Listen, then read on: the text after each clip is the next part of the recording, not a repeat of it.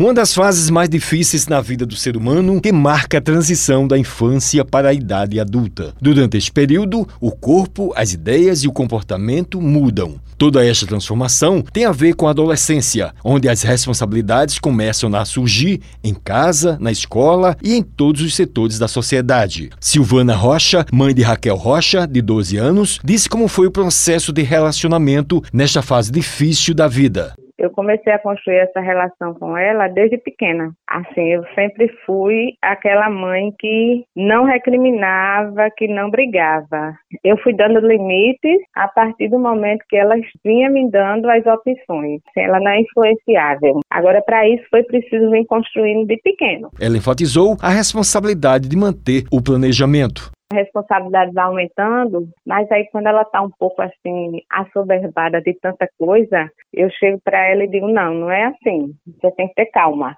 Vai conseguir fazer tudo. Agora tem que ter tempo para tudo. Aí ela desenrola. O psicólogo Luiz Augusto Mendes falou que a adolescência é um período de transição, mudança, conhecimento e capacitação.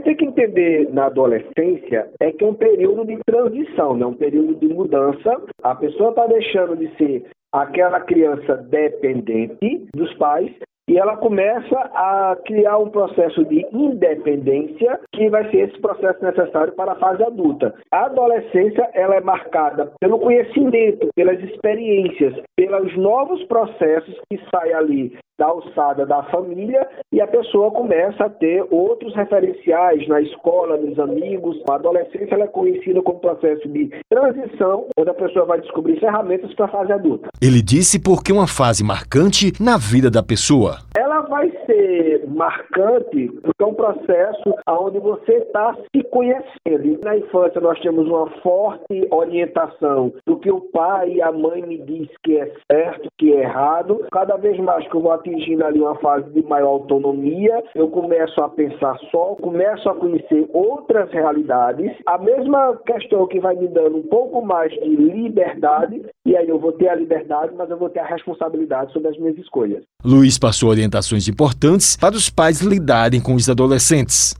Que os pais entendam que quanto mais eles estimularem a independência de um filho ou de uma filha, melhor ele vai estar capacitando esse filho para a sociedade. E ele tem que entender que quanto mais ele colocar esse filho debaixo da asa, menos preparado esse filho vai estar para enfrentar as dificuldades do trabalho, da escola, da sociedade como um todo, mas acima de tudo capacitando ele para que ele entenda que a liberdade de escolha que ele está conseguindo também traz para ele um processo de responsabilização. Então, o segredo do pai é estimule a autonomia. Jovens autônomos conseguem ter uma melhor qualidade de vida. Wellington Sérgio para a Rádio Tabajara, uma emissora da EPC, empresa paraibana de comunicação.